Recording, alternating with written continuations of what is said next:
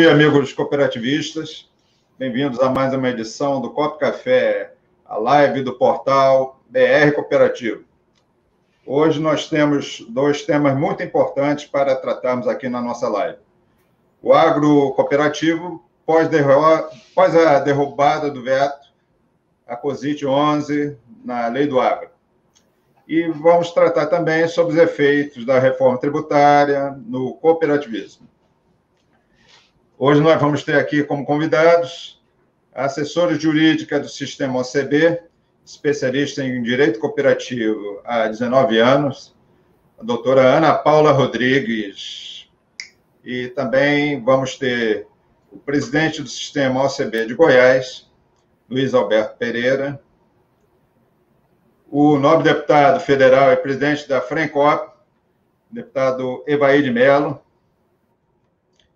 e estamos aguardando aí também a entrada do presidente do sistema CEPA, José Roberto Ricken.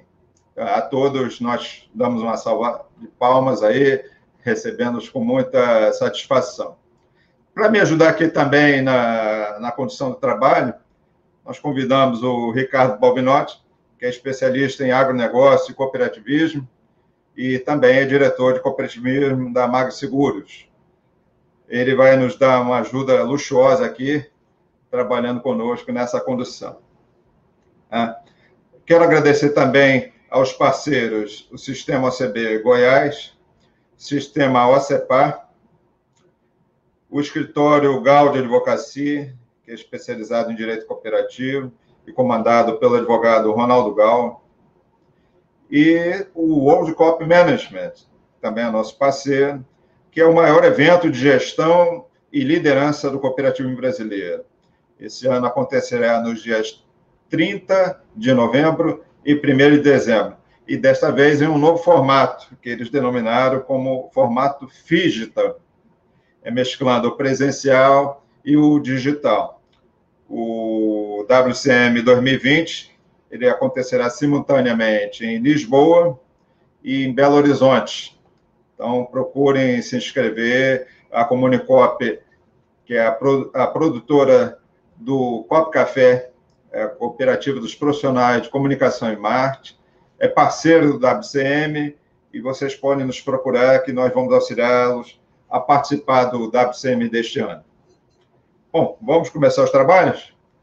Eu queria pedir a, a participação agora da Ana Paula Rodrigues, Ana Paula acompanhou todo o processo que levou à derrubada do veto à COSIT 11, tendo atuado decisivamente nos embasamentos jurídicos que subsidiaram as atuações dos membros da FRENCOP para conseguir essa vitória no Congresso Nacional.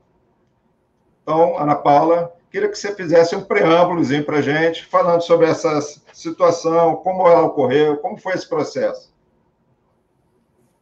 Bom, bom dia a todos. Eu queria, antes de iniciar a exposição específica sobre o tema, agradecer pelo convite, é, estender o meu bom dia aí aos nossos companheiros aqui da live, que parabenizar, inclusive, Cláudio, pela escolha dos nomes, né? São, são profissionais, cada um na sua área de atuação, e representantes do cooperativismo muito engajados, tanto nesse tema é, tributário, que a gente vai trazer em específico aqui para discussão, quanto em qualquer matéria ou disciplina dentro do Congresso, na área de representação, no nível estadual, aqui no nível federal, quando a gente faz as nossas abordagens e a nossa atividade de representação, também somos muito bem suportados, seja pela nossa Frencop, seja pelos parceiros das nossas unidades estaduais que vão estar aqui, na figura do, do presidente Luiz Alberto e do presidente Rick. Então, acho que é importante deixar o registro aqui do agradecimento da contribuição constante não só nesse tema, mas em todas as frentes que a gente mantém hoje ativas é, no âmbito do sistema OCB, nos três poderes, inclusive, né? O deputado Evair está aqui e é, ele está ligado diretamente ao Legislativo, mas na COSIT 11, por inúmeras vezes, ele nos acompanhou dentro da Receita Federal com o Executivo, numa discussão mais técnica, já que a solução de consulta COSIT 11, aí entrando um pouco no, no debate técnico, ela é um pronunciamento da própria Receita Federal, né, dessa seção da Receita Federal que é a COSIT, que faz interpretações de matéria tributária, que acabou por entender que numa relação de integração é, entre cooperado e cooperativa, um regime de produção integrado, é, embora a cooperativa antecipe para o seu cooperado todos os insumos para ele fazer a sua produção, então ela dá, como a gente sempre gosta de dar o exemplo, ela dá o pintinho, dá a ração, dá o medicamento, ela antecipa tudo para que o cooperado, num regime de parceria com ela, é, produza o frango, entregue a ela para que ela faça o seu papel como cooperativa de prestar o serviço, de transformar e colocar o produto do cooperado no mercado, no momento em que ele faz isso em regime de integração, há essa parceria de antecipação de insumos, entrega da produção e a venda da produção pela cooperativa. O retorno disso, o resultado financeiro dessa venda, a cooperativa, obviamente, vai descontar aquilo que ela antecipou para o cooperado para ele fazer essa produção integrada e vai repassar para ele aquela parcela que lhe cabe no regime de, de, de integração. E a Receita Federal, numa interpretação equivocada da solução de consulta COSIT 11, é, inviabilizou o regime de integração, de produção integrada, é, no modelo cooperativo. E ao, como inviabilizou? Ao tributar o valor integral que vem do mercado, sem o desconto desses custos de insumo, pela contribuição previdenciária do produtor rural, é importante falar isso, do produtor rural, é, pessoa física, é, no caso aqui, no, no exemplo que a gente está dando. E isso representa o quê? Representa uma oneração excessiva em relação a outros modelos. Numa empresa, só para se entender, quando se faz esse regime de produção integrada através de uma empresa, a parcela que vai ser tributada por essa contribuição previdenciária devida pelo produtor rural é só o valor correspondente a ele na parceria, né?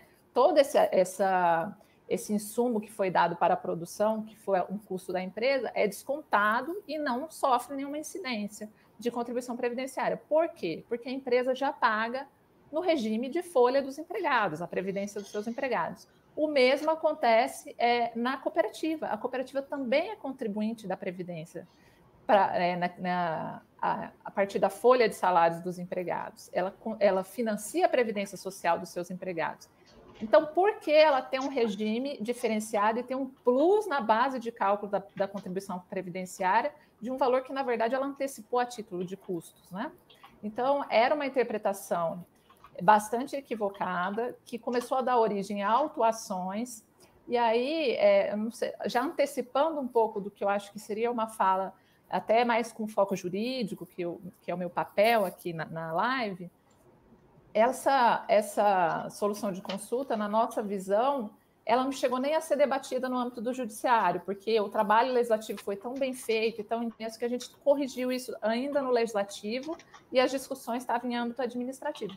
Mas numa eventual discussão judicial, a, na minha visão, a solução de consulta COSIT 11 ela é inclusive inconstitucional, porque a gente tem bem expresso na nossa Constituição Federal que a, o Estado, no seu papel normativo, tem que apoiar e estimular o cooperativismo. E uma solução de consulta tem um caráter normativo, ela vincula todos os auditores. A gente ouviu relatos de auditor que chegou na cooperativa e falava: olha, eu tenho que aplicar. Assim, numa situação em que parecia até não convergir com a posição da solução de consulta, mas eu tenho que aplicar. Então, ela tem um papel normativo, e aí, é, claramente, é o Estado desestimulando o cooperativismo, porque ninguém, nenhum cooperado, é, ia se interessar em fazer uma produção integrada via cooperativa se a solução de consulta se mantivesse. Então, a nossa atuação foi no sentido de, como a Receita ponderou em vários momentos para nós, olha, eu só fiz essa interpretação porque não tem expressamente na lei qual é a base de cálculo do produtor rural cooperado, na, no regime de integração, a gente fez, então, essa intervenção na MP do Agro, na época, para delimitar qual é, é essa base de cálculo e cessar qualquer discussão ou qualquer interpretação equivocada que possa prejudicar as cooperativas um resumo da discussão, e aí já entrando um pouco na temática jurídica e na atuação da OCB, seria isso, Cláudio. Perfeito, Ana Paula. Perfeito. Bom, é... vamos passar aqui também para o Ricardo. Ricardo, dá, uma sua palhinha também, você que é um especialista em agronegócio, como é que você viu essa situação? De que modo isso vai auxiliar as cooperativas do agro? Bom, dia a todos. Primeiro, obrigado pelo convite, Cláudio. É um prazer estar aqui com você nesse projeto do Copo Café. Eu acho que cabe, a, cabe nós, que, que trabalhamos no cooperativismo há muito tempo, nos comunicar mais é, com os associados, com as cooperativas, e esse canal de comunicação que você está criando tem proporcionado isso de uma maneira bastante efetiva já há algum tempo. Primeiro, cumprimentar o deputado, em nome dele, todos os, os políticos ou todas as pessoas do Legislativo e Executivo que colaboraram com isso. Quando nós falamos do agronegócio, é, e eu acabei estudando um pouco mais de agronegócio, que está tá enraizado em mim já é, por conta da minha família, da natureza, de viver no Mato Grosso, que é uma região extremamente agrícola. Meus pais moram numa cidade do interior do Mato Grosso chamada Nova Mutum, que a economia é essencialmente, essencialmente é fruto do agronegócio.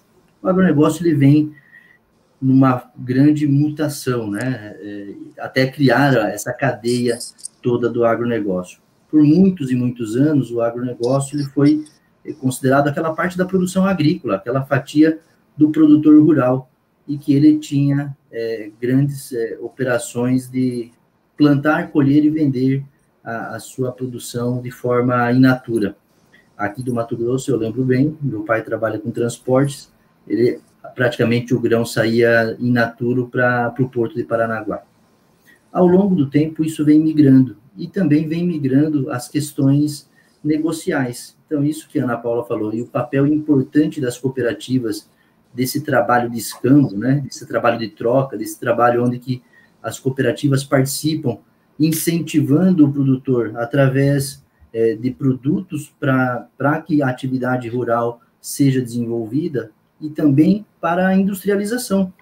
É, a industrialização ela tem sido um papel bastante importante. Então, essa relação cooperado e cooperativa, ela é uma relação importante para o desenvolvimento. E quando a gente vai para a forma é, tributária disso, e nós queremos, através é, de, uma, de uma imposição ou de uma lei, prejudicar essa relação, ele prejudicaria muito o sistema cooperativo. Então, o primeiro passo é, é dar parabéns aos envolvidos é, nesse processo, ao deputado que liderou isso e também ao OCB, que fez todo esse corpo técnico, para permitir que essa relação cooperado e cooperativa continuasse a ser uma relação é, viável, porque isso é fundamental para a continuidade do desenvolvimento é, tecnológico.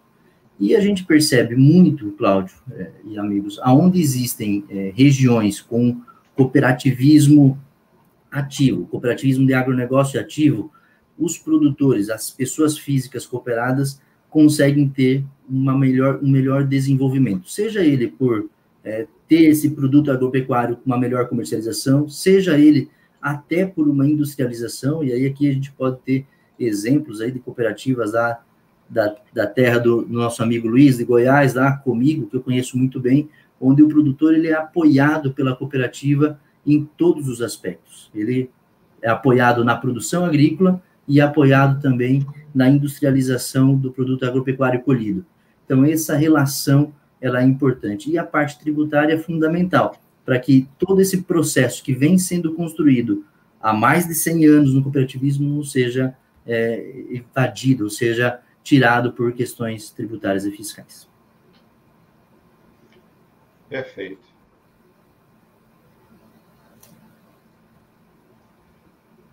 Ok? Então vamos seguindo aqui. Vamos aproveitar aqui Abra a tela para mim, por favor, Gilmar, para ver todo mundo. Ah, está aí. Bom, o deputado Evair Melo, presidente da Frencop, também já se juntou aqui ao time. Deputado Evair Melo foi um dos articulistas, foi quem liderou a bancada da Frencop e conduziu esse processo que levou à derrubada do veto à COSIT 11. Deputado, é, seja bem-vindo mais uma vez. Eu queria que o senhor explanasse um pouquinho como se deu esse processo e com a sua visão, o que é que o cooperativismo agropecuário e o cooperativismo em geral também, o que é que ele ganha com isso? Bom dia a todos, é, obrigado pela oportunidade. Estou falando aqui da cidade de São Mateus, extremo norte capixaba, divisa com a Bahia. Estou chegando agora, até atrasei um pouquinho aqui, estou fazendo visita à região, produtora de seringueira, produtor de mamão, sei que come mamão papai, é mamão famosa em todo o Brasil, grande parte é produzido aqui e também é uma região que está crescendo muito é, com o coco, né? E também, naturalmente, com o cacau. Acabei de fazer uma fotografia lindíssima, agora a gente brinca numa árvore de chocolate. Portanto, essa é a nossa vivência. E quero, assim, primeiro fazer uma, uma, uma, uma acho que tem que contextualizar né, a decisão também do entendimento que o governo teve no momento que a política precisou de, de, de atuar para que a gente pudesse é, recuperar né, esse, o texto apresentado. Quero destacar aqui a brilhante relatoria da Lei do Agro do nosso parlamentar Pedro Lupion, que fez um texto realmente é, atualizando as necessidades que teria necessidade. E nós, aí eu quero destacar de novo também o extraordinário assessoria que a OCB Nacional ela, ela dá aos parlamentares para que nós possamos fazer os enfrentamentos com conteúdo extremamente importante e o passo seguinte para que possamos ter segurança política para tomarmos as nossas decisões. Esse texto foi apresentado e como era uma orientação da, da Receita Federal, orientação da PGFN, ou seja, um entendimento burocrático equivocado, né? ninguém tem dúvida disso, mas o presidente da República, até para não incorrer de alguma, de alguma sanção, ele, é, até por orientação técnica, ele faz a opção pelo veto, tendo em vista que ele precisa realmente, ele não tem autonomia técnica para contradizer aquilo que aquilo que nós pagamos, né, que são as, os funcionários da Receita Federal, da PGFM, enfim, esses órgãos burocráticos do país, o presidente politicamente ele não tem autoridade para fazer o enfrentamento quando vem um parecer técnico negativo. Por isso, caminhou-se para o veto, sabendo da prerrogativa do passo seguinte. A gente sempre, é, agora aproveitar a oportunidade, a gente está falando assim, a questão de derrubar o veto, né, não é nenhum ato de rebeldia e não é nenhum ato de, de contra ou a favor. É, é, a derrubada do veto é um momento que o parlamento, então, diante daquilo que foi debatido, faz uma decisão política dos temas, dando as prerrogativas para que o presidente da República e o governo possam executar depois. Feito isso, esse texto que fora estava tramitando na casa, Destaco a OCB, assim, fez um trabalho extraordinário, mas se destacar também a atuação de parlamentares, né, o Sérgio Souza do Paraná, Aline Sleuter, já falei do deputado Pedro Lupião, o deputado Alceu Moreira, que preside a nossa frente parlamentar agropecuária, a gente trabalha muito em conjunto, né, e preciso destacar que, naturalmente, naquele momento, toda a base do governo, então eu já dar um passo seguinte. Nós é, voltamos a discutir com a Casa Civil, voltamos a, di a, discutir com a Segov e pessoalmente com o próprio presidente da, da, da, República da nossa então da nossa orientação que para o bem do Brasil, eu preciso destacar isso, era preciso então que nós fizéssemos uma negativa ao veto e pudéssemos trazer essa essa, essa assim, quase que essa dignidade aos nossos produtores integrados e cooperados. Dentro desse entendimento, então teve-se um consenso né, que o Brasil precisava lhe dar essa resposta e foi assim, foi um movimento bonito porque tecnicamente foi muito bem costurado, né, foi muito bem trabalhado, um convencimento geral, né, e o governo permitiu, inclusive, que assim não fez nenhum enfrentamento político, porque seria, na verdade, navegar contra. Então teve esse entendimento e o parlamento é preciso sempre destacar a, a figura do parlamento, né, da, da, da, nossa instituição, que politicamente o parlamento mostrou de que lado que está, com entendimento com o governo, e nós usamos a boa política para fazer um texto, então, que fosse um texto que permitisse né, é, dar essa oportunidade para nossas cooperativas. Até em, razão do próprio momento. Eu sempre digo que Brasília nada é por acaso. Possivelmente esse entendimento no, no, passado ele tinha uma outra orientação, mas esse governo com esse parlamento com a base muito sólida realmente vai fazer esse enfrentamento. E eu volto a dizer, o presidente da República quando veta, ele, ele quase que é obrigado a obedecer a sua orientação técnica, mas o parlamento que constrói a legislação, que constrói o ambiente político, constrói o ambiente de proteção e teve esse consenso então e nós, por unanimidade, fizemos essa chamada derrubada do veto. Né? O nome é feio, mas na verdade é, é, é a entrega política versus aquilo que a burocracia, né, infelizmente, a, a Receita Federal e os outros órgãos, eles operam numa lógica fria, né, eles não, parece que não têm coração, não têm sentimento, até porque, dada essa necessidade, parece que desconhecer a importância, já foi retratado aqui, que tem as cooperativas para todo o país. A doutrina cooperativa ela é única.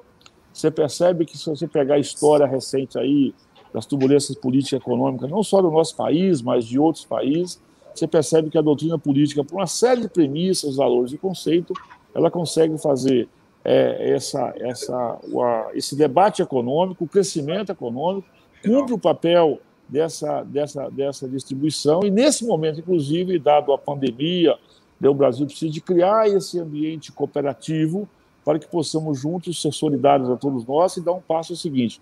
O governo tem esse entendimento, tem trabalhado muito para fortalecer as cooperativas.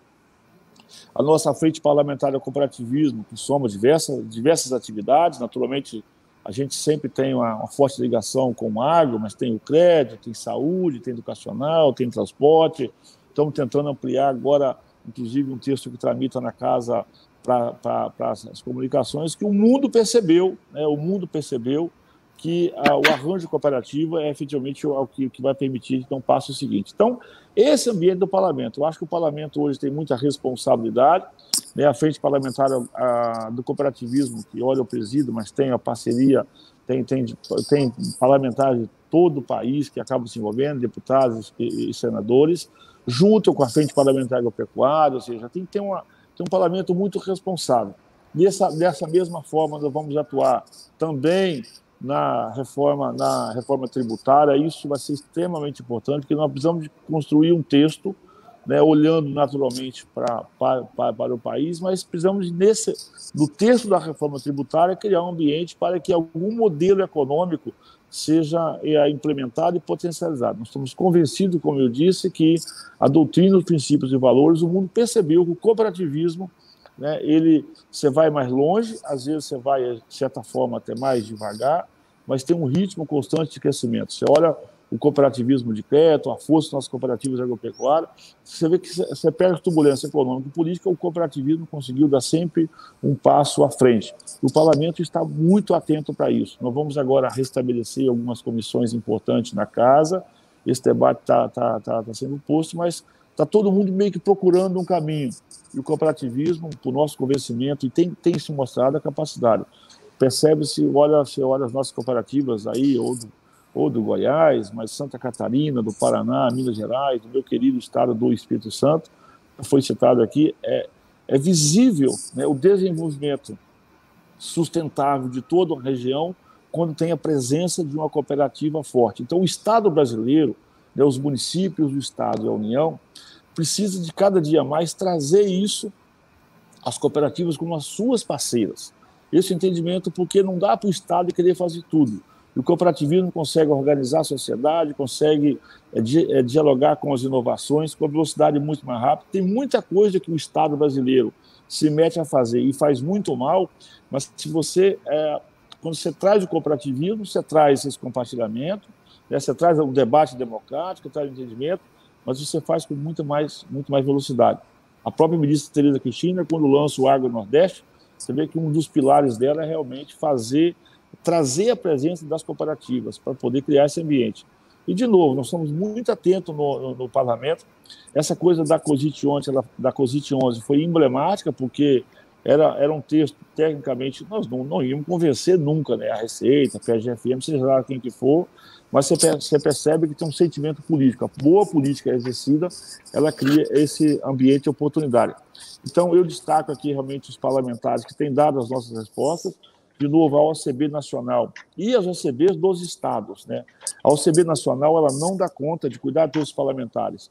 Então, as OCBs de cada estado têm cuidado dos seus parlamentares, têm aumentado a base na casa, esse espírito cooperativo, as cooperativas têm é, dialogado mais com o parlamento, não pode abandonar o parlamento. Quem abandonar o parlamento pode, pode saber que as consequências vão ser muito danosas. Muitas das injustiças que a política cometeu no país nos últimos anos, muitas das incertezas que a política proporcionou, é porque a sociedade organizada, de certa forma, produtiva, sociedade organizada produtiva, ela se omitiu de, de, se debater, de participar da política. Nós temos debatido muito isso quando eu recebia de cada estado, porque se cada estado nos entregar dois ou três parlamentares com comprometimento das cooperativas, nós vamos ter na casa 50, 60 parlamentares, e a gente sabe que com um bloco desse você consegue realmente prevalecer né, nos seus momentos, porque você tem um grupo bastante unido. Então, nós temos difundido isso, trabalhado muito, criado esse ambiente. Quem me conhece também na presença da, da, da, da FENCOP, é, a gente tem sempre potencializado isso. Né? Deputado Arnaldo Jardim de São Paulo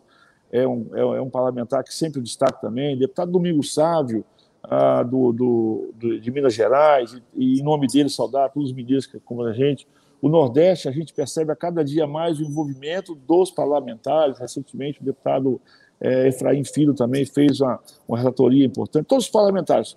Você vê que o cooperativismo tem tido sucesso até aqui, e, vamos dizer, em plenário, vamos dizer assim, da Câmara, desde a reforma da Previdência, na, quase na totalidade dos seus pleitos. Portanto, esse é o amadurecimento nosso, que é permitir que as cooperativas possam avançar, possam cuidar desses seus cooperados. Um absurdo essa interpretação antiga da COSIT 11, ou seja, maltratando a pessoa, maltratando o empreendedorismo, não permitindo o avanço da cooperativa, em contraditório para o modelo que é o modelo que simplesmente a concorrência desleal, com um modelo às vezes quase exploratório de, é, é, das nossas cooperativas em detrimento de um outro modelo. Portanto, eu quero trazer para vocês, parabenizar pela oportunidade, assim, nós estamos trabalhando muito, estamos muito firmes e conscientes em todas as reformas da casa que o Brasil precisa fazer, nós estamos sempre levando a mensagem, a informação. Eu sempre uso a palavra doutrina cooperativista, que eu aprendi muito com o meu sempre professor Roberto Rodrigues. Ah, o presidente Márcio de Freitas, da OCB Nacional, é, é unanimidade entre nós pelo seu espírito, pelo seu conhecimento, pelo seu comprometimento. Né? Isso faz muita diferença. E posso dizer, as cooperativas do Brasil podem ficar tranquila, porque a assessoria técnica que o sistema OCB é dar aos parlamentares, permite com que você produza, com que você trabalhe, com que você debata e que você, de novo, você tenha segurança política, segurança técnica ao receber um site de conteúdo, e isso permite com que a gente tenha segurança política, que as cooperativas cada dia mais percebem que tem que participar sim do processo, do debate. As cooperativas têm que estar vivenciando isso. Então, eu quero agradecer as cooperativas do Brasil, já, já citei de diversos estados aqui, mas assim, nós estamos num ambiente de muita segurança. E, específico de novo, quando nós estamos unidos e organizados, o governo tem esse entendimento também. O governo precisa desse ambiente para poder prosperar a economia, para poder distribuir renda, para poder entregar. Percebe-se que nós tivemos sucesso, por exemplo, né, o chamado do, do PL 100, que ficou famoso, né, mas ele, ele, depois se tornou uma lei de autoria do Domingo Sávio, que permitiu, inclusive, que os agentes públicos, né, prefeituras e o Estado, tivessem conta nas cooperativas de crédito. O cooperativismo de crédito é o único que chega em 100% do, do território brasileiro. Então, o Estado brasileiro começa a perceber que é mais fácil, é mais seguro e o grande caminho realmente é operar e trabalhar com as cooperativas. E o governo federal tem feito gestos concretos, é um, é um, é um, é um amadurecimento, mas eu percebo na política e na técnica esse nosso amadurecimento. Portanto, realmente eu quero dizer assim, que essa, é, a vitória da COSIT 11 foi emblemática porque, porque mostrou que a competência técnica do cooperativismo e o convencimento político para que tivesse um texto seguro e permitir realmente que as cooperativas tenham direito à dignidade, que a boa e a livre concorrência, a boa e livre competição, e que o ato cooperativo é o grande, é, vai ser a grande, o grande avanço nosso. Já com o texto individual, mas naturalmente trazer isso para a reforma tributária do Brasil, esse amadurecimento, entender que a cooperativa é só é, um, um, um fator agregador e, e a validação na essência do ato cooperativo vai ser um grande salto para que o Brasil realmente continue crescendo, continue se desenvolvendo, mas com princípios e com valores do cooperativismo. Muito obrigado.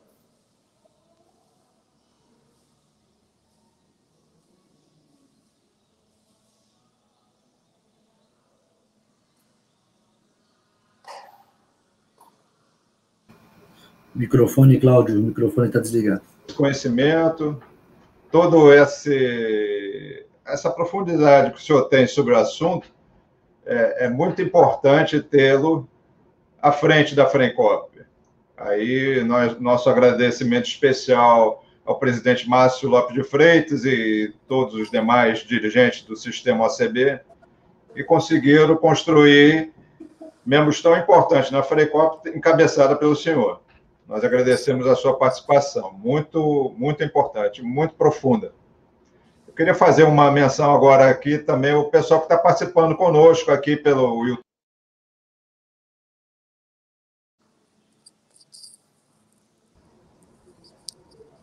Alô? Oi. Tá. Cláudio Rangel, jornalista também da Comunicop, presente aqui conosco. O presidente Onofre Cesar de Souza Filho, presidente do Sistema OCB no Mato Grosso. Bem-vindo, Onofre.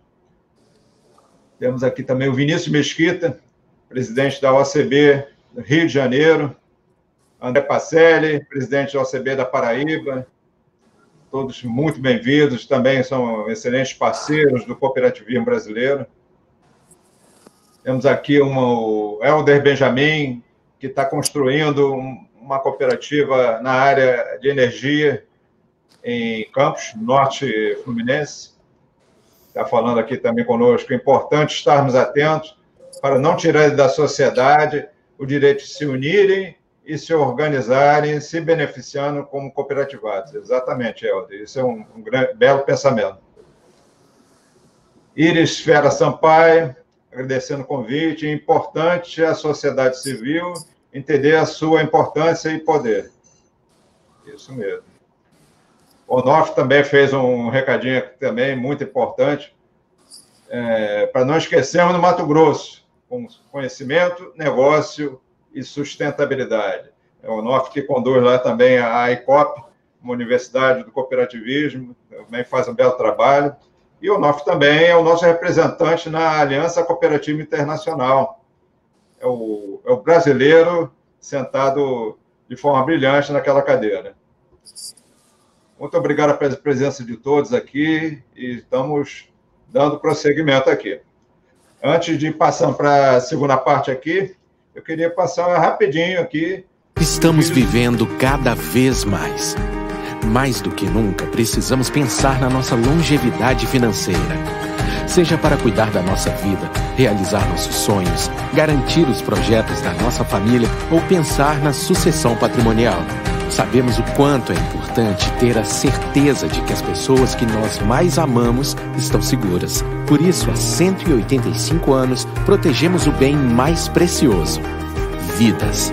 Planeje-se hoje para ter um futuro tranquilo amanhã. Conte com a gente.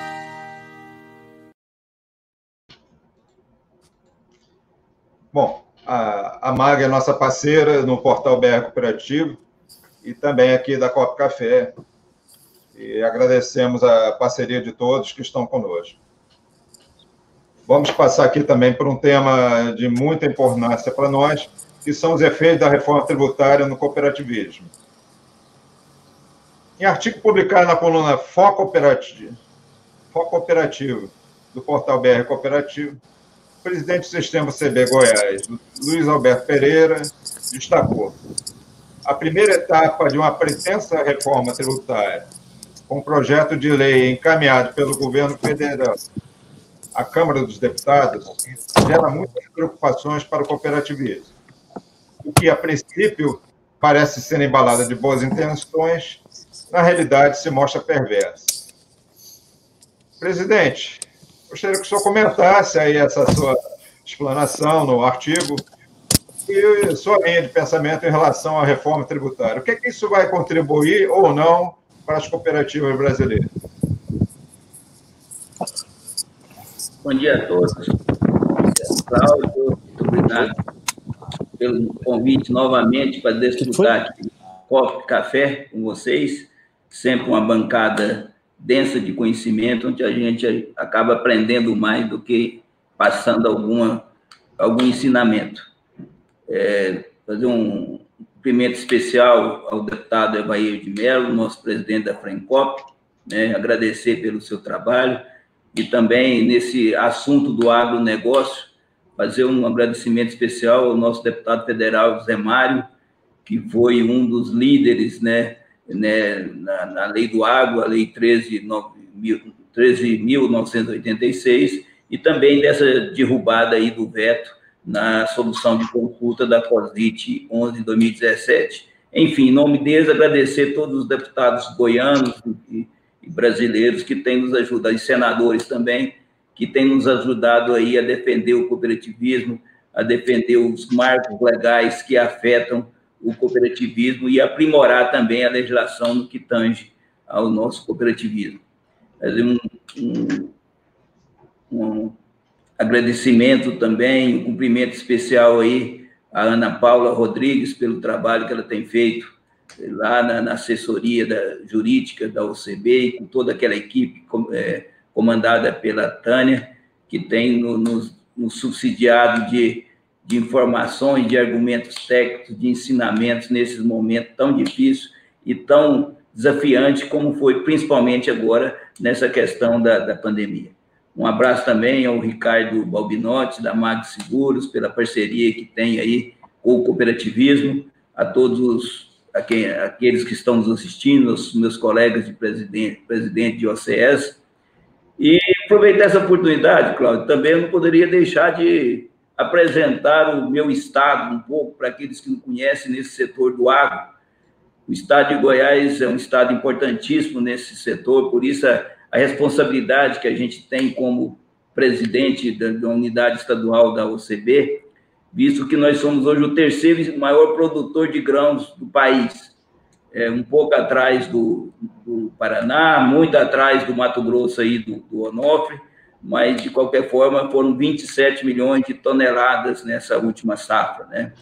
E, além disso, além dos grãos, nós produzimos 70 milhões de toneladas de cana e somos o segundo maior rebanho bovino do país, caminhando para ser aí uma área livre de afitose.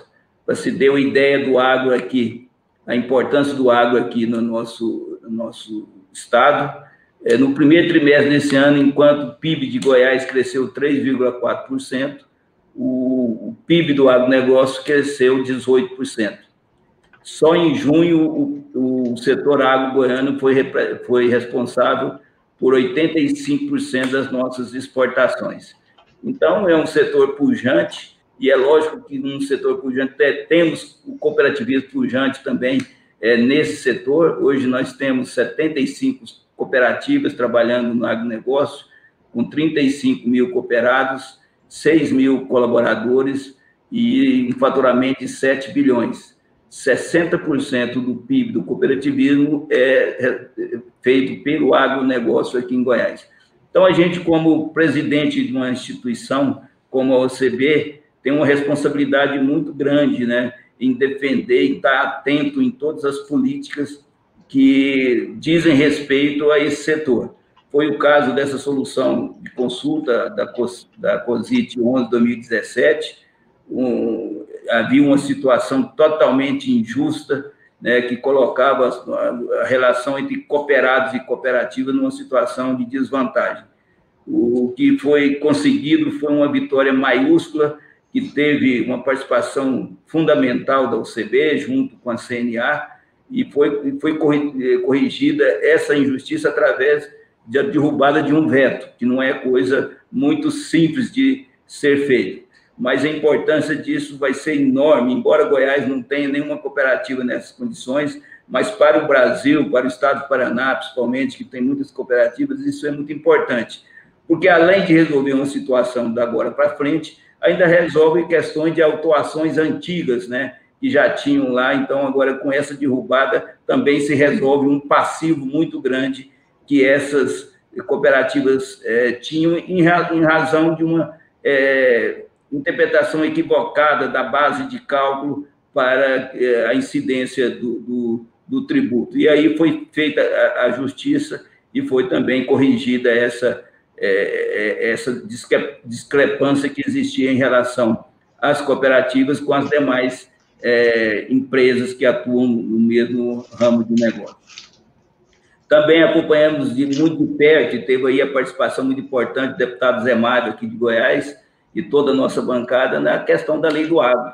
A lei do agro trouxe assim, um aumento é, muito bom na, na, na, no ambiente de negócios para as cooperativas agropecuárias, é, aumentou as fontes de financiamento, tem alguns instrumentos muito modernos, como a possibilidade das cooperativas acessarem o mercado externo, né, capital estrangeiro, porque é, pode, a, a, as cédulas de crédito podem ser referenciadas em dólar também, isso é uma, foi uma grande conquista. A questão do aval solidário, dos, das cooperativas e cooperados poderem também formar as suas, as suas próprios fundos eh, garantidores, né? a questão do patrimônio de afetação, livrando a parte que não é, não é garantidora de operação, dos efeitos daquela operação, isso também foi um avanço muito grande. Enfim, eu acho que o agro tem conseguido muitos avanços ultimamente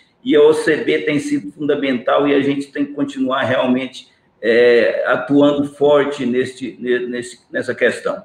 E aí agora vem outra preocupação, é um, de uma preocupação vai, vem outra, né? Agora a preocupação é com a reforma tributária.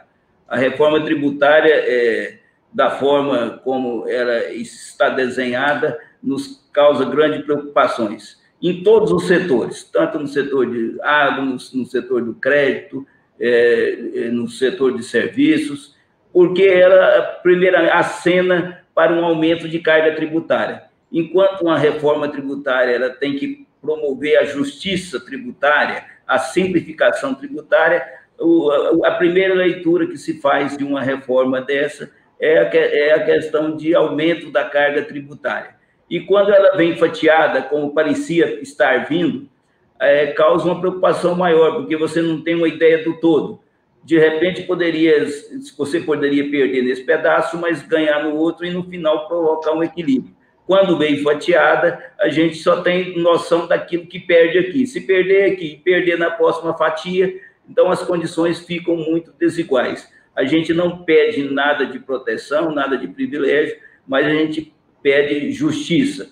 É, a gente, conversando com a Ana Paula aqui antes da live, é, nós entendemos que uma análise mais abrangente em função das PECs é, que estão aí, a PEC 45 no, na, na, Câmara dos Deputados e a 110 no Senado, ela, ela é mais coerente porque tem, tem condições de ter uma visão global é, da carga tributária final, é, da simplificação, da eliminação de, de litígios e de uma maior justiça, né?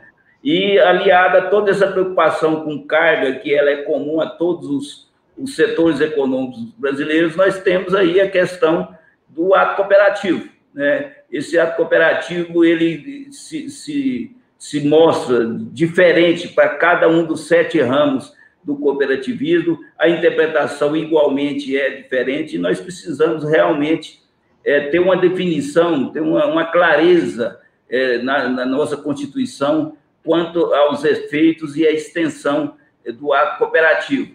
A questão da cadeia de créditos, né, de débito e crédito, ela é muito importante. Se você é, cortar essa cadeia em determinado ponto, a, a, o elo seguinte pode ser muito prejudicado por não ter o crédito da operação anterior ou também por não transferir crédito para aquele que, que adquire os nossos produtos. Então, é uma questão muito complexa. Eu acho que a nossa preocupação número um é com essa perfeita identificação e definição do nosso, do nosso ato cooperativo.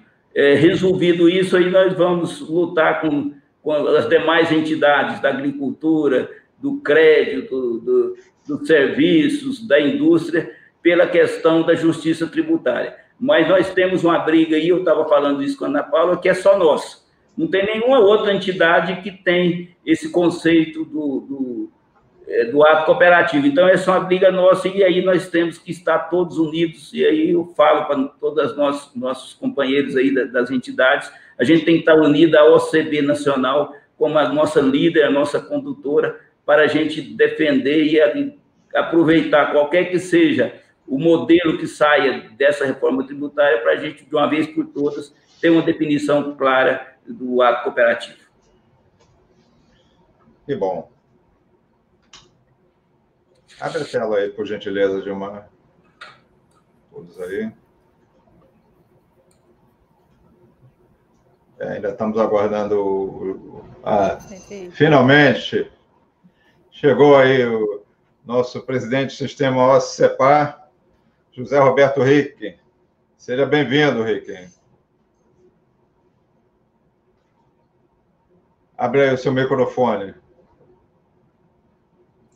Um, um, bom dia a todos, um, uma alegria poder participar. Eu tava, eu tinha um outro compromisso, concluí agora, agora estou à disposição de vocês. Que bom. Então agora nosso time está completo. E justamente agora a gente vai partir para você. A gente fez aqui uma, uma pequena menção, é o seguinte: nos últimos oito anos, o número de cooperativas do ramo agro cresceu 4%, totalizando mais de 1.600 cooperativas até 2018, segundo dados da Organização das Cooperativas Brasileiras. Assim, são mais de um milhão de associados e quase 210 mil pessoas empregadas no setor. Das 15 maiores cooperativas do agronegócio, 10 têm sua origem e sede no Paraná, estado cuja principal entidade representativa do cooperativismo é o Sistema CEPAR, comandado pelo presidente José Roberto Ricken. Ricken, a gente queria que você fizesse, traçasse para a gente um cenário do agronegócio com a queda do veto pela lei do agro, a COSIT 11, como você vê essa atuação, o, você que participou ativamente também nesse processo, junto com a Ana Paula, aí, conduzindo o embasamento jurídico para subsidiar os, parlamentares. Como você avalia todo esse processo? Bom, Cláudio, uma alegria poder participar do seu programa. Também eu quero cumprimentar o Ricardo, Ana Paula, da OCB, e também tive a alegria de ouvir a apresentação do meu amigo presidente da OCB Goiás, Luiz Alberto Pereira.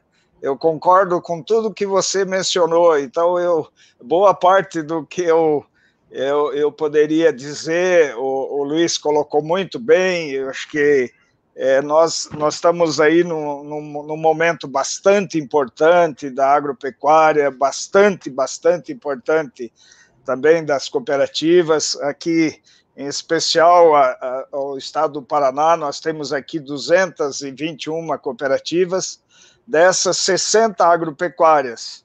É, estamos movimentando por ano, esse ano nós devemos ultrapassar 100 bilhões de reais de movimento econômico, sendo que as agropecuárias, elas representam aí desse montante 84%.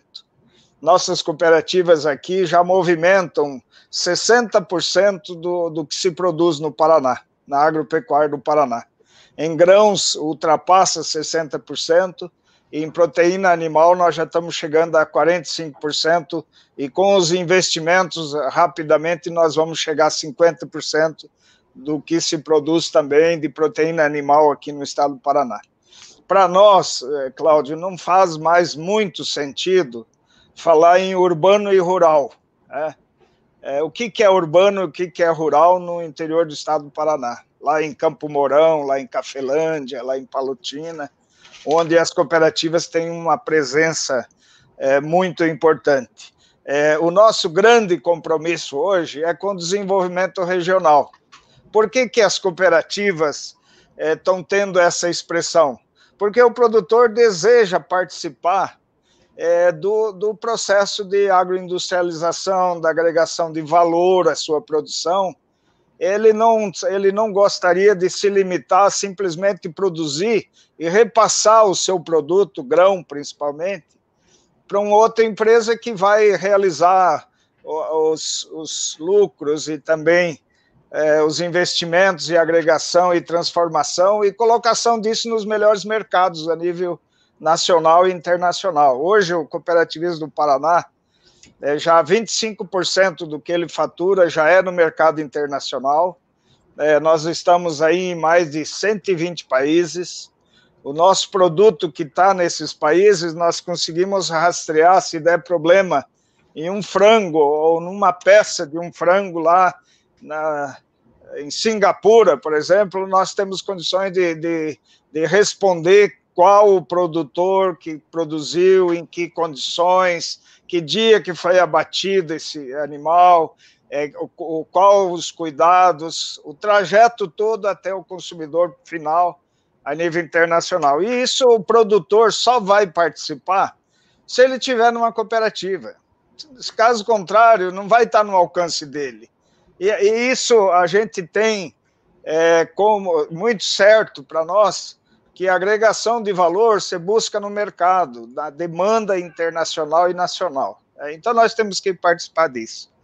É, nós tivemos agora é, a pandemia, todo mundo sabe, as dificuldades, uma luta é, feroz aí já há vários meses, né? E, e, o, e o cooperativismo, por excelência, ele realiza um trabalho essencial à população e de uma forma geral. Então, nós não paramos, não porque a gente não queria ou desejava ou, ou buscava até se proteger mais, porque não é possível. É, nós abatemos aqui 2,5 milhões de aves por dia. Para você ter o abate diário de 2 milhões e 500 mil aves, você tem que ter alojado no campo 100 milhões de, de, de aves, tá? para desfrutar disso diariamente, considerando que 40 e poucos dias ele fica alojado no campo. Né?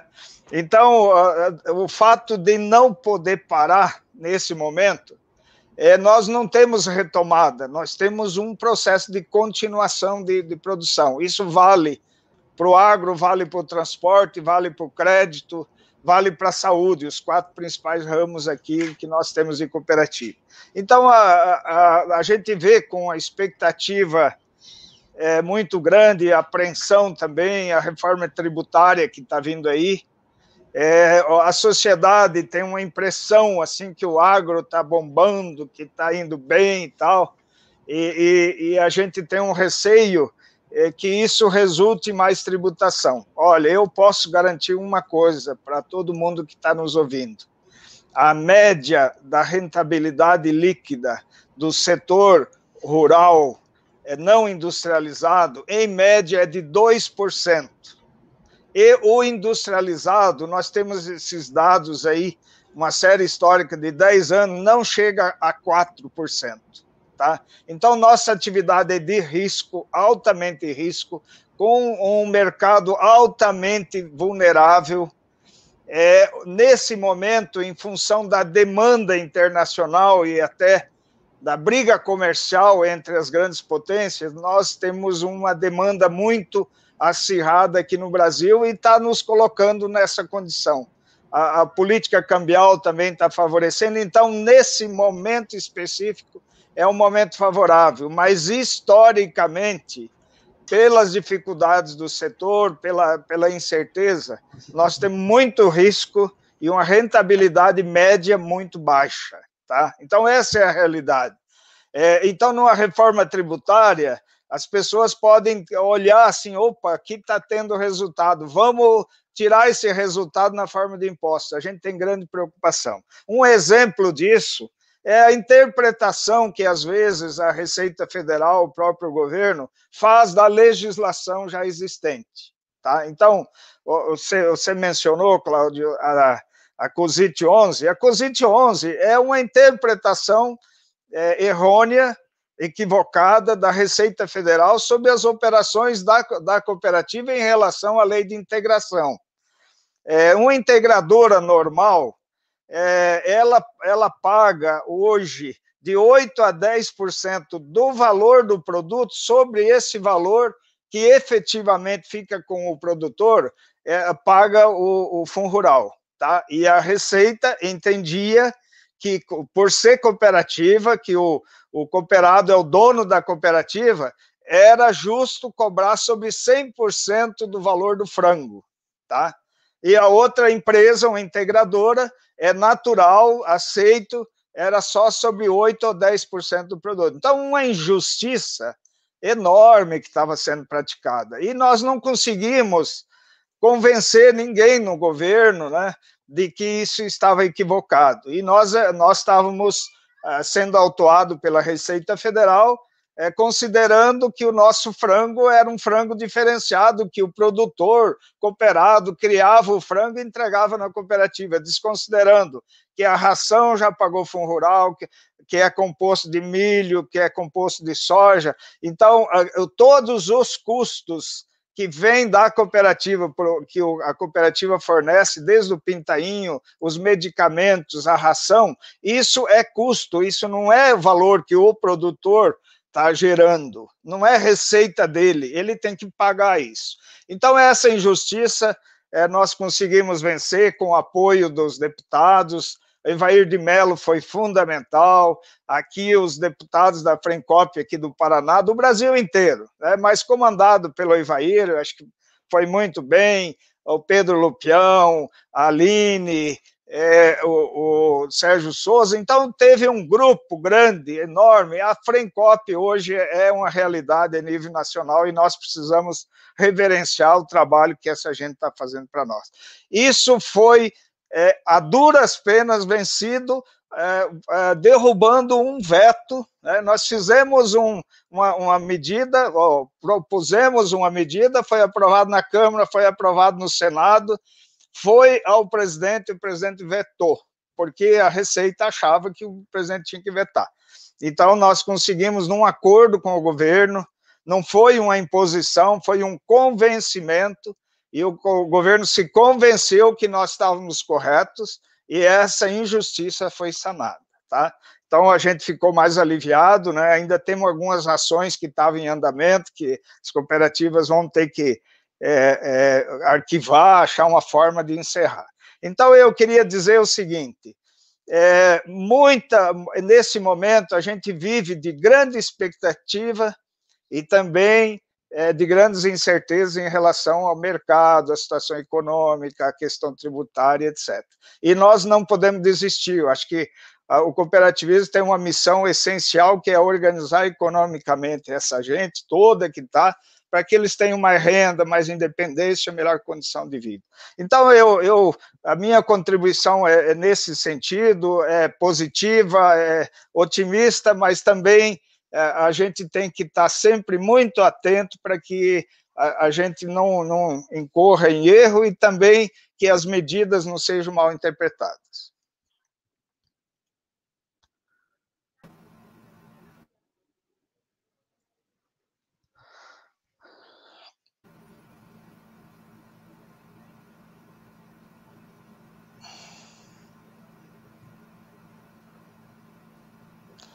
Cláudio está sem o som. Está sem o som. Foi, já foi. Voltou, voltou.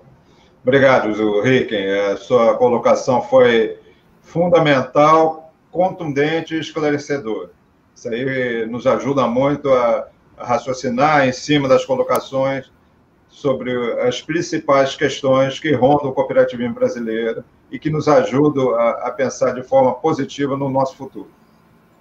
Eu queria mencionar aqui mais um, um pouquinho do pessoal que está nos acompanhando, fazer um agradecimento especial a Guilma Viruês, que é da cooperativa Datacop, cooperativa de bibliotecários, faz um trabalho maravilhoso.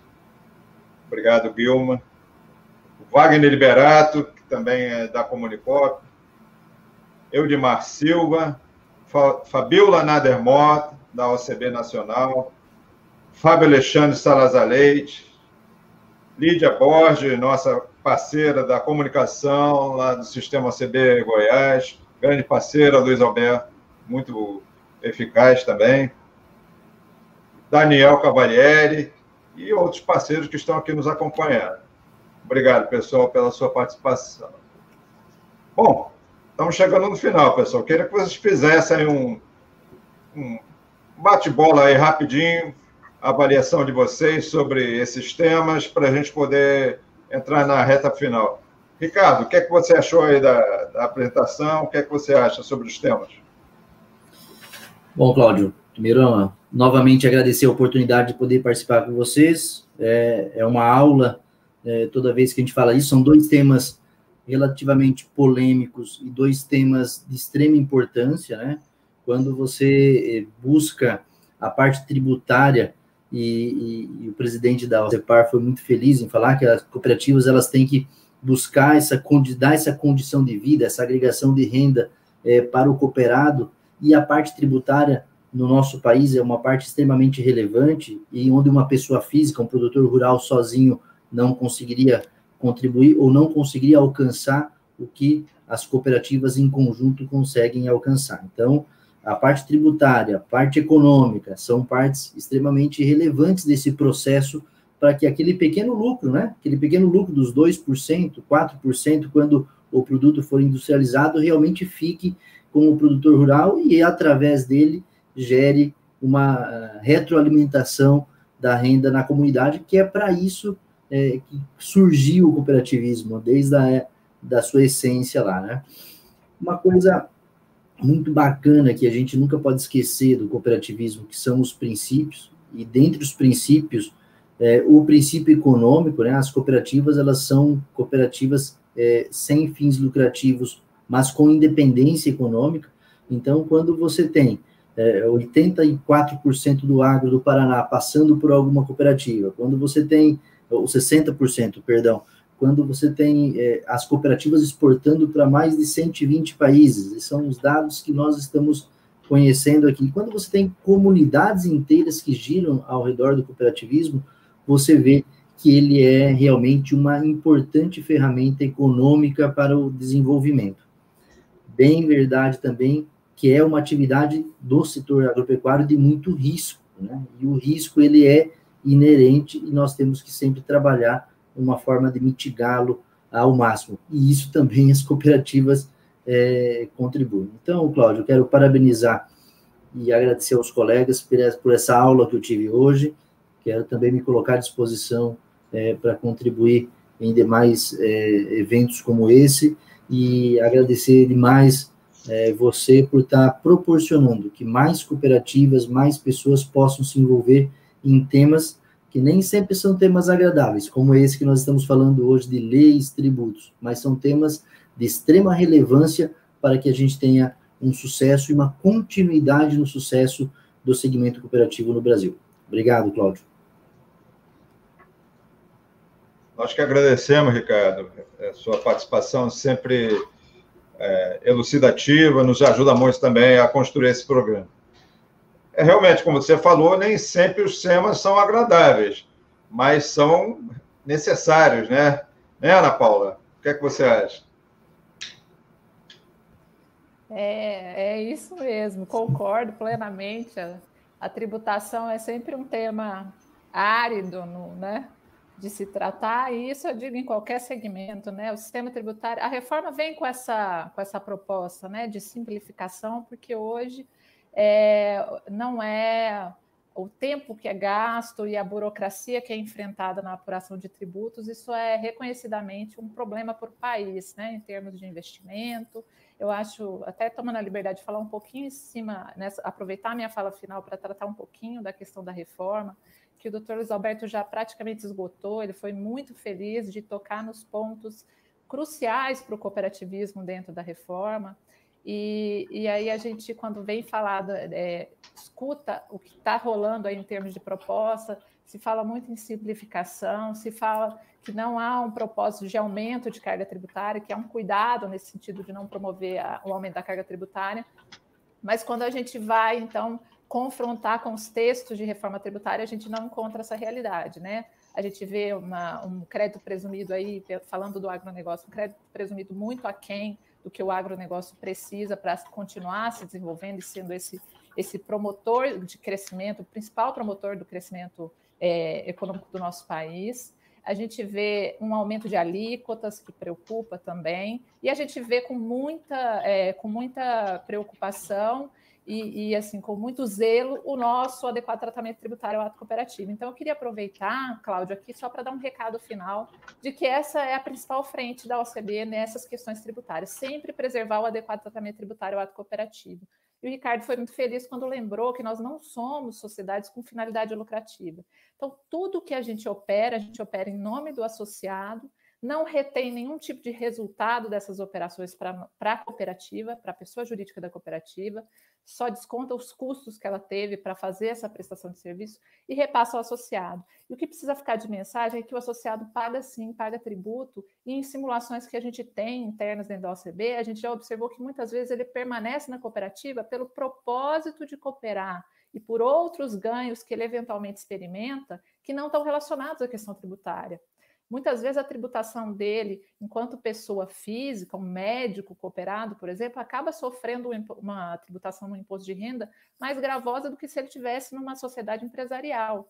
Então, precisa é, acabar com o discurso, com o preconceito de que as pessoas se associam em cooperativa para pagar menos tributo. Né? E é isso que a gente está tentando trazer para a reforma tributária: emendas que evitem a dupla incidência, que se pague um tributo na cooperativa, que na verdade o fato gerador é do cooperado, é lá que está a riqueza, é lá que está a receita, é, pra, é por ele que ela fez aquela operação e para entregar todo o resultado a ele. Então, eu, a mensagem final que eu passo do ponto de vista, assim, na visão da OCB e na, dentro daquilo que é nossa competência, isso é algo que a gente não abre mão ao longo da discussão da reforma tributária. Nós já temos emendas para as PECs, nós já temos emendas para o projeto de lei do governo, que trouxe ali uma isenção para o ato cooperativo, tentando dar um adequado tratamento tributário ao ato cooperativo, mas acabou que não, não atinge o objetivo. Então, a gente já está com toda a nossa construção feita internamente, com apoio de tributaristas das cooperativas, apoio de pessoas, de, de profissionais das nossas unidades estaduais, uma construção sólida, que a gente já entregou também aos nossos parlamentares da FRENCOP, tem feito lives, eventos, materiais é, orientativos, a gente tem se reunido com as consultorias legislativas, então tudo que tem sido feito para é, defender esse adequado tratamento tributário está sendo bem cuidado aqui na OCB e eu queria passar essa tranquilidade para quem nos assiste hoje. E finalizar agradecendo mais uma vez pelo espaço de trazer aqui um pouco da nossa visão e do nosso trabalho na representação e na defesa das nossas cooperativas, hoje com esse foco tributário, que é sem dúvida é, o motivo da maior preocupação atual do cooperativismo. Obrigada.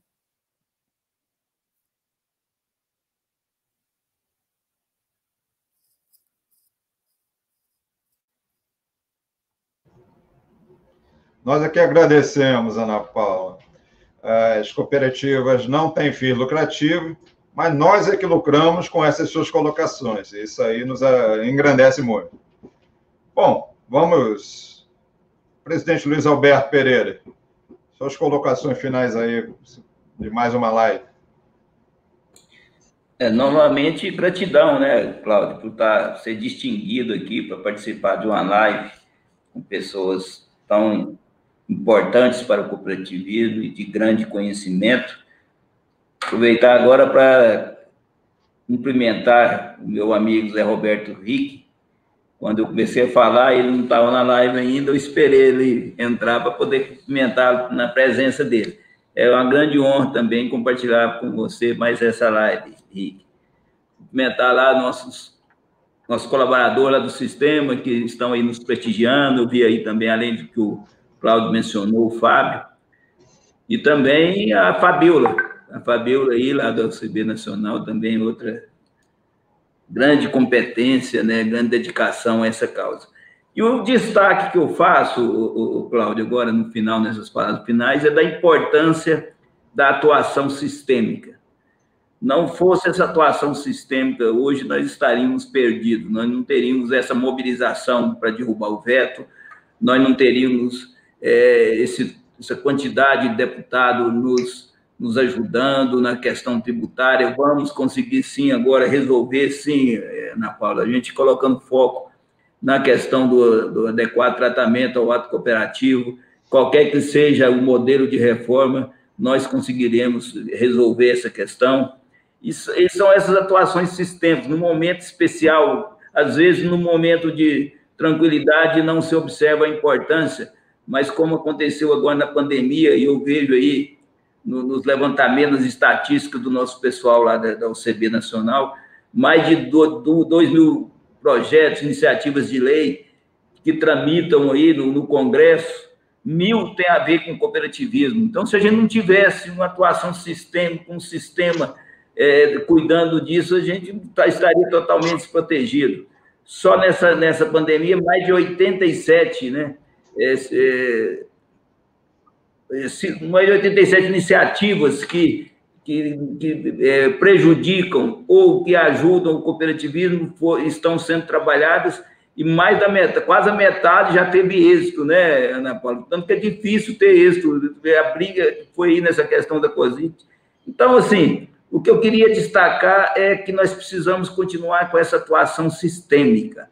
Isso que é importante no, no, para que a gente consiga aperfeiçoar cada vez mais a legislação, tirar as injustiças, né? melhorar as interpretações, como disse aí o Ricken, é, e, e, ser cada vez mais forte. Nosso caminho está traçado, nós temos um grande futuro, nós não podemos nos, nos, nos é, é, sair de, de, desse trilho aí de estar tá sempre com atuação sistêmica. As unidades estaduais trabalhando em nível estadual, em consonância com as diretrizes que vêm da OCB Nacional, que está muito bem comandada lá pelo nosso amigo Márcio, pelo Renato, pela Dani, por essa grande equipe de apoio. Muito obrigado mais uma vez, um grande abraço, bom fim de semana a todos. Muito obrigado, Luiz Alberto. Presidente José Roberto Ricken, sua avaliação final aí do nosso programa. Bom, eu quero agradecer pela oportunidade. É, eu fico muito feliz de ainda poder ter chegado a tempo para dar uma pequena contribuição a vocês. É, hoje são muitas demandas, né? Com a pandemia, a gente não, não precisa mais se locomover, só que as demandas triplicaram. Então, hoje de manhã eu tinha três compromissos, ainda cheguei a tempo de poder co contribuir. Eu acho que a gente tem que pensar em somar somar com as pessoas, com, com todos que estão num, num sentido positivo e multiplicar as oportunidades. As pessoas precisam de oportunidades. O pequeno, com 10 alqueires, se só produzir grão, ele está é, afadado em sucesso. Mas se ele tiver grãos, aves, suínos, leite e peixe, inclusive hoje que nós temos, no processo de diversificação, ele gera renda suficiente para manter um alto padrão para sua família. Né? Então, antigamente, a gente produzia e tentava vender. Hoje isso mudou. A gente identifica as demandas e faz de tudo para atender adequadamente a demanda. O mercado que tem a demanda. E hoje, graças a Deus, em função da, da até da, do, do, das, da guerra comercial que existe, etc., nós temos demanda. E eu pergunto, quem que vai alimentar os 9 bilhões de habitantes do mundo daqui 10, 15 anos ou 20 anos? Somos nós. Ninguém, não tem nenhum país que tenha o potencial que nós temos. E nós só usamos hoje 7% da nossa área. Então é uma injustiça enorme que muitos países que têm lá até a energia baseada em energia atômica, né, poluindo o ambiente, vão dizer para nós o que, que nós temos que fazer. Eu acho que a gente tem que aprender também a se defender disso. Então, eu, eu, penso, nós estamos no lugar certo, na hora certa, e vamos ser muito profissionais. Eu acho que espaço a gente tem. Né? A sociedade hoje nos reconhece um pouco melhor como um trabalho essencial. Isso nunca foi, isso até pouco tempo não era assim. É, nós parecíamos que éramos o atraso, e hoje está mostrando para a sociedade é, onde está a solução para o país. Né? Então, incentivar isso é fundamental. Incentivar o empreendedorismo e a cooperação é uma das formas de empreender. É a melhor forma, eu diria o seguinte. Então, a oportunidade é essa, vamos em frente, eu acho que nós temos tudo para fazer. E eu sou muito otimista que o cooperativismo tem uma missão fundamental para o desenvolvimento do país e das pessoas. Muito bem. Obrigado, presidente Zé Henrique. Sua participação, apesar de ter chegado por último, já tínhamos o compromisso aqui de que ninguém iria embora sem o senhor falar. Ficaria Poxa, com certeza. Que alegria. Obrigado. A presença de todos. Aqui, ó, também, os últimos também eh, comentários aqui do Samuel Zanello, nosso grande parceiro lá do Sistema CEPAR. Só, só, só fera aqui.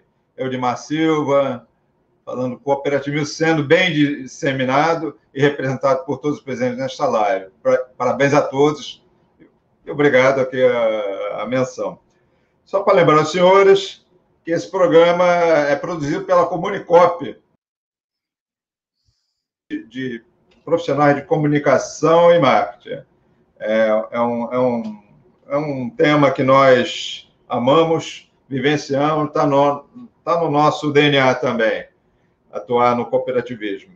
É uma alegria tê-los aqui conosco. Só fazer uma menção final aqui os nossos parceiros, o Sistema OCB Goiás, Sistema OCEPAR, o World Cop Management, que acontecerá nos dias 30 de novembro e 1 de dezembro, simultaneamente em Lisboa e Belo Horizonte, em toda a rede, o escritório Gal de Advocacia, e lembrar também que o programa vai estar nas redes sociais, vai estar aberto aí, vocês podem acompanhar novamente e ouvir um pouco mais dessa, desses craques aqui que participaram conosco. Onofre, fazendo um comentário final aqui, o movimento cooperista brasileiro foge do senso comum, avante sistema CB. É isso aí, Onofre. E fazer o convite para a próxima live, que vai acontecer no dia 3 de outubro, e já vamos contar com a participação do Onofre, Onofre Cesário Filho, presidente do Sistema OCB de Mato Grosso, essa próxima live de outubro terá como tema o cooperativismo de crédito, pois é o mês em que se comemora o Dia Internacional do Cooperativismo de Crédito. Então, vamos tratar desse assunto. Vamos ter participação do Cicobi, do Cicred, Sistema Cressol, da Unicred e também do, da Confebras, através do seu presidente, Edson Macedo. Agradeço a todos que participaram, que puderam acompanhar esse momento aqui conosco e aguardamos os senhores para a próxima apresentação em outubro. Muito obrigado a todos, tenham um excelente fim de semana e até a próxima. Tchau, excelente final de semana. Um abraço. Obrigada, abraço. Um abraço para todos, bom fim de semana. Ótimo.